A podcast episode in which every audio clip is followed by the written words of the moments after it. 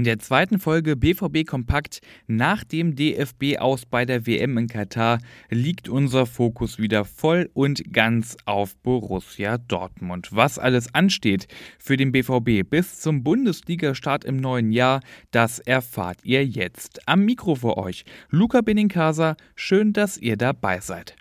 Nach der Asientour sind die Profis wieder zurück in Dortmund. Das Wochenende ist erstmal frei, aber schon am Montag beginnt die finale Trainingswoche des Jahres. Der sportliche Abschluss findet dann aber in Rumänien statt. Da gibt es nämlich den sogenannten Christmas Cup. Das ist ein Testspielturnier, bei dem der BVB mitspielt. Bei diesem Miniturnier trifft der BVB auf Gastgeber Rapid Bukarest und den AC Florenz aus der ersten italienischen Liga. Aber einen Termin gibt es dann noch in diesem Jahr für den BVB und auch alle anderen Borussen und zwar das Weihnachtssingen im Signal Iduna Park. Das verspricht ja immer sehr viel Besinnlichkeit und versprüht viel Vorfreude auf Weihnachten. Am 11. Dezember findet das statt. Los geht's da um 16.30 Uhr. Anschließend ist für die Profis dann aber wirklich Winterpause.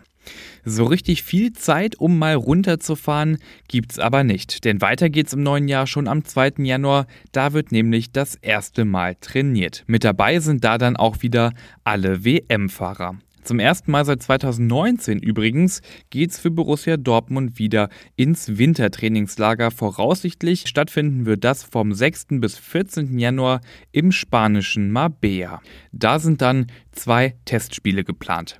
Nach dem Trainingslager bleibt dann auch nur noch eine Woche bis zum ersten Pflichtspiel im neuen Jahr. Am 22. Januar, das ist ein Sonntag, geht's zu Hause gegen den FC Augsburg. Direkt danach gibt's eine englische Woche. Gegner sind dann Mainz und Leverkusen. Und mit diesem BVB-Fahrplan für die Winterpause entlasse ich euch aus dieser Episode BVB Kompakt. Alle Infos rund um Borussia Dortmund gibt es selbstverständlich immer aktuell online auf ruhrnachrichten.de. Mit dem Plus-Abo habt ihr dann auch immer alle Hintergrundberichte und Analysen zur Hand und natürlich immer aktuell informiert seid ihr auch auf Twitter unter rnbvb. Ich bin Luca Benincasa und für heute raus.